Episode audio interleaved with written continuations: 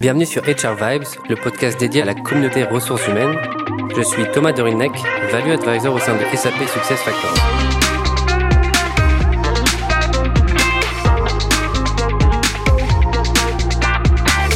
Dans un monde où le travail n'a jamais changé aussi rapidement et profondément qu'aujourd'hui, où le talent est vital, rare et toujours en mouvement, il existe une opportunité collective de changer le travail pour de bon.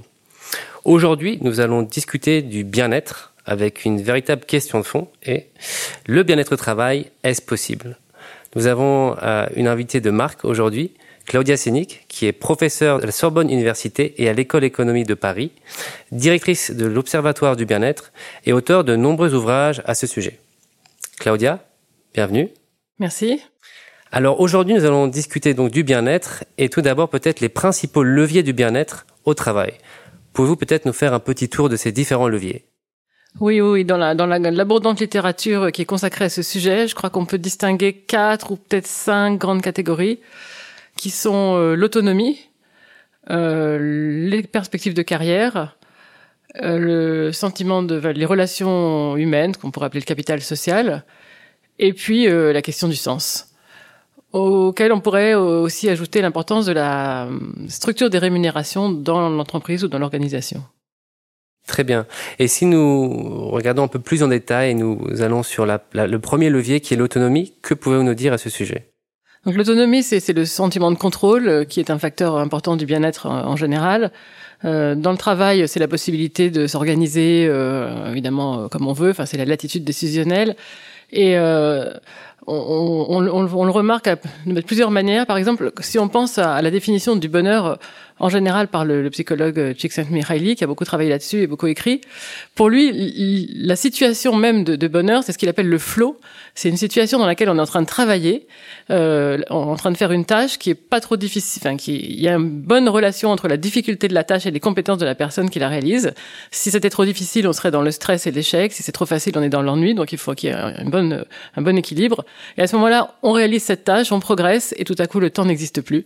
Et ça, c'est le bonheur. Et c'est intéressant de voir que cette image du bonheur, il la trouve dans le travail même. Donc ça, c'est le flow, et évidemment, ça dépend du contrôle qu'on a sur euh, ce qu'on est en train de faire. À l'inverse, euh, une situation où on n'est pas en contrôle et donc on est en le bien-être n'est pas là, c'est la situation de moi j'appellerais ça double bind. Donc euh, on a un objectif difficile à réaliser et puis on n'a pas les moyens de le faire ou on n'a pas les moyens de on n'a pas de, de, liberté pour s'organiser et donc on est comme une tiraillé entre deux liens contradictoires. Donc là c'est le contraire du contrôle, c'est voilà les doubles liens. Euh, aussi quelque chose de, de une notion plus récente que Richard Thaler a appelé sludge. Donc c'est euh, un économiste comportementaliste. Donc sludge, en fait, ça désigne une sorte de, de matière visqueuse qui empêche d'avancer, mais en fait, ça fait aussi penser à une contraction entre slow et nudge, c'est-à-dire quelque chose qui vous ralentit. Alors c'est quoi? Euh, Il s'agit de toutes ces procédures bureaucratiques, la standardisation des process, euh, qui, qui, ont été mis en œuvre. On comprend bien pourquoi par des grandes entreprises multinationales qui avaient besoin de, de s'organiser de manière un peu systématique. Mais du coup, pour le pour le travailleur, ça fait qu'à chaque étape, il faut remplir, aller sur un site, etc., faire du reporting, et ça le freine, ça le ralentit et ça le dépossède finalement de cette liberté d'organisation. Euh, je peux aussi citer un dernier élément, c'est un ouvrage que j'aime beaucoup qui s'appelle Éloge du carburateur du philosophe euh, euh, Matthew Crawford, euh, qui est à la fois philosophe et aussi mécanicien, en fait un passionné de moto, et pour qui, euh, le, pour lui, le travail bien fait et bien compris, l'intelligence même du travail, c'est euh, la même que, celle de la personne qui sait réparer sa moto. C'est-à-dire on comprend de A à Z comment ça marche et on sait dérouler le process de travail du début jusqu'à la fin et on en comprend le sens. Et c'est uniquement quand on le comprend que on est bien dans son travail. Et donc ça, encore une fois, c'est un, élément de contrôle sur, euh, sur ce qu'on fait. Donc, euh, je retiens aussi pour, pour le point de vue euh, autonomie, euh, j'aime beaucoup ce que vous avez mentionné, euh, le flow, se, trouver ce point optimal entre excitation et confort. Je pense que c'est ce que beaucoup de collaborateurs cherchent aujourd'hui. Si je me penche aujourd'hui sur le, deuxième levier que vous avez mentionné en, préambule, qui est perspective de carrière, que pouvez-vous nous dire? Là aussi, c'est un élément très important euh, que la recherche en économie du bonheur a, a mis au jour. C'est le fait que ce qui compte pour quelqu'un, c'est pas uniquement la situation présente, actuelle dans laquelle il se trouve, mais euh, aussi ce qu'il peut anticiper, ce vers quoi il peut se projeter, ses perspectives. Euh, ce qu'on sait euh, devoir arriver euh, influence déjà notre état d'esprit. Si on sait qu'on a rendez-vous chez le dentiste tout à l'heure, par exemple, on est déjà un peu anxieux. Euh, et donc en fait, ces perspectives comptent. Et on a aussi remarqué qu'il y a une sorte de goût, presque peut-être anthropologique, je sais pas, pour des, des, des, profils de carrière ou des profils de progression ascendants. C'est-à-dire que si on doit vous donner, par exemple, l'ensemble de, de, votre salaire euh, de votre vie euh, d'une certaine manière, si on, vous préférez en fait le percevoir de manière croissante, c'est-à-dire euh, être un peu moins payé au début et puis ensuite avoir la perspective d'amélioration, euh, plutôt que tout d'un coup ou euh, toujours le même salaire tout au long de la vie ou bien sûr encore pire de manière décroissante. Ça correspond d'ailleurs au, style de management des entreprises un peu, des grandes entreprises à l'ancienne où on entrait en début de sa carrière un peu un peu sous-payé et puis on, progressait tout au long de la carrière. À la fin, on finissait un peu surpayé, mais on faisait une carrière maison. Du point de vue de l'entreprise, c'était une manière de retenir l'employé. Mais du point de vue de l'employé, pourquoi est-ce qu'il l'acceptait? Ben, Justement parce qu'il y avait il y a ce goût pour euh, la perspective que les choses vont aller de mieux en mieux. Et donc euh, des perspectives de carrière, de, enfin, de progression salariale, mais pas seulement, aussi en termes de responsabilité, euh, compétences, etc. Très bien, donc le, le, point de vue autonomie comme premier levier, le deuxième perspective de carrière, et le troisième que vous avez mentionné, c'était aussi le capital social, les relations humaines et inclusion. Voilà, donc on appelle ça capital au sens où euh, c'est l'ensemble des relations euh, que l'on forme au cours du temps avec euh, ses collaborateurs dans un groupe, une organisation, un collectif, et qui génèrent de la confiance et de la possibilité de, de soutien, et qui se construisent donc au cours du temps et qui ont un rendement non pas financier ici, mais plutôt en termes de comportement collaboratif, coopératif, en termes de confiance. Donc, est-ce que je peux demander de l'aide à, à, des gens? Est-ce qu'il y en a qui me consultent? Et justement, le sentiment aussi de se sentir consulté quand des décisions sont prises. Euh, il n'y a rien de pire que d'arriver à une réunion et apprendre qu'il y a une réorganisation, on n'a pas été consulté. Euh, on a l'impression d'être euh, comme ça, euh, ballotté, euh, sans, sans, aucune considération. Même si son avis n'est pas décisionnaire, c'est extrêmement mobilisateur d'être consulté avant que les choses ne soient décidées. Donc ça, c'est le sentiment de l'inclusion, le, les relations entre collaborateurs. Voilà, nous, on appelle ça capital social, ça va plus vite. Et vous mentionnez un avant-dernier point, un sujet qui est aussi d'actualité pour euh, quasiment toutes les entreprises, qui est le sujet du sens, du purpose. Que pouvez-vous nous dire? Voilà aussi c'est un c'est un thème qui est euh, on discute beaucoup récemment peut-être à cause du, du ou grâce je sais pas au, livre de David Graeber euh, Bullshit Jobs donc un contrario des, des, des métiers qui n'ont aucun sens. Donc il est important pour des les collaborateurs des travailleurs de de se sentir que ce qu'ils font a un sens. Alors d'abord un sens pour eux au sens où euh, ils utilisent leurs compétences ils apprennent des choses ils se développent donc euh, ils sont pas en train de perdre leur temps. Donc c'est un sens pour eux Ensuite, il y a un deuxième niveau de sens qui est euh, ce que je fais, est-ce que ça vraiment ça, ça, ça, ça sert vraiment les objectifs de mon entreprise Donc euh, le travail est bien pensé, euh, ça va dans le, bon, dans, le bon sens et je, je, suis content, je sens que je contribue, je sens que je suis productif.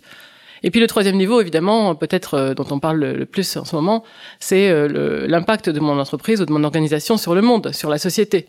Euh, est-ce que je suis fière euh, de dire que je travaille dans cette entreprise quand je rencontre des gens ou au contraire est-ce que j'ai pas très envie? Est-ce que je m'identifie aux valeurs ou euh, à l'impact de l'entreprise sur le monde? Et, et c'est important que ces trois sens coïncident aussi, parce que parfois on peut être dans une entreprise très très agréable, dans laquelle il y a une très bonne ambiance et on est très heureux, et en même temps, le, ce que fait l'entreprise n'est pas ne, correspond pas à, à, ses propres valeurs. Donc la, la congruence entre ces trois niveaux de sens, c'est quelque chose, c'est une condition importante du bien-être aussi. Effectivement, on retrouve euh, cet équilibre au niveau des valeurs, du sens, euh, au niveau individuel, au niveau de l'organisation et au niveau de contribution de, monde à la société comme euh, un sujet d'actualité essentiellement aussi pour les jeunes qui rentrent sur le marché du travail. Vous avez mentionné un, dernier point qui a aussi attiré mon attention, c'était la répartition des rémunérations. Oui, donc là aussi, ça vient d'une des, des d'un des thèmes les plus intéressants pour les économistes du bonheur, c'est le fait qu'on on, on ne s'intéresse pas uniquement à sa propre situation ou à sa propre rémunération en l'occurrence, mais aussi à celle des autres et à la comparaison entre sa rémunération et celle des autres, les écarts de rémunération. Et donc, euh, euh, la manière dont les, rémunérations sont définies, dont, euh, elles dont elles varient, euh, comment est-ce qu'on, enfin, donc tout ça, on a c'est de, de pures interactions sociales, c'est-à-dire c'est même si ça n'a pas d'impact sur moi, le fait de savoir que quelqu'un qui fait le même métier, exactement la même fonction, gagne plus, ça peut être une source de frustration et d'envie et de démotivation. Euh, mais euh, savoir que quelqu'un qui occupe un échelon managériel plus élevé, que potentiellement je pourrais atteindre dans quelques années euh, à une rémunération plus élevée, ça peut avoir un impact au contraire de motivant, puisque c'est une perspective. Donc ça joue et ça joue de manière diverse et ça pose quand même la question de la transparence qui est quelque chose que de plus en plus on a envie de d'accroître parce que la transparence des rémunérations c'est aussi le gage de, justice, de, de, bon fonctionnement, enfin c'est la gouvernance. Donc on a tendance à penser que la transparence c'est bien, mais d'un autre côté, la transparence, ça, ça attire l'attention des gens sur ce sujet qui est potentiellement euh, un peu délicat, euh, parfois un peu toxique, donc euh, à manier avec précaution. C'est intéressant ce que vous dites pour la partie rémunération, car je pense à deux choses. La première, c'est des sites type Glassdoor, où on peut recenser les différents salaires et euh, liés aux différents emplois. Et la deuxième chose que, que ça me fait penser, c'est effectivement cette moi je dirais peut-être tendance qu'on observe maintenant dans les différentes euh, job descriptions où on met systématiquement le salaire pour euh, pour un poste euh, dédié. C'était quelque chose qu'on ne voyait plus beaucoup et certaines industries on commence à le revoir de plus en plus. Sur un dernier point, je pense qu'il est aussi très important pour la partie bien-être au travail, c'est tout ce qui va être identité et culture d'entreprise. Que pouvez-vous nous dire? Ben Justement, en fait, tous ces, ces, grands leviers du bien-être au travail euh, jouent toujours, mais euh, plus ou moins selon euh, les cas, selon les situations et selon euh, les, les, les, entreprises. En fait, dans une entreprise, quand les gens travaillent ensemble euh, pendant un certain temps, émerge une espèce de culture, c'est-à-dire un ensemble de pratiques, d'anticipation, de valeurs informelles qui font qu'on se coordonne facilement sans avoir besoin de se parler et on sait quelles sont les valeurs qu'on partage. Et donc, parmi ces valeurs, il peut y avoir plus de poids accordé, par exemple, à l'égalité des rémunérations ou bien euh, plus de poids accordé à des carrières euh, ascendantes. Euh. Donc le poids relatif de, ces différents facteurs est différent selon les organisations.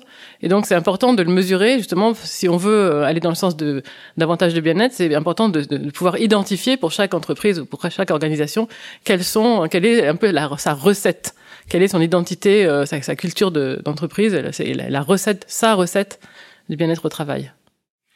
Merci beaucoup euh, Claudia. Donc euh, en conclusion, on peut retenir que le bien-être au travail, c'est possible. Il s'agit d'identifier les ses principaux leviers et mesurer avec euh, avec force lesquels on veut activer dans chaque organisation. L'un des points aussi importants, c'est bien entendu la culture d'entreprise et s'assurer qu'il y a un bon match entre cette culture d'entreprise et ces différents leviers du bonheur. Merci beaucoup Claudia. Merci à vous.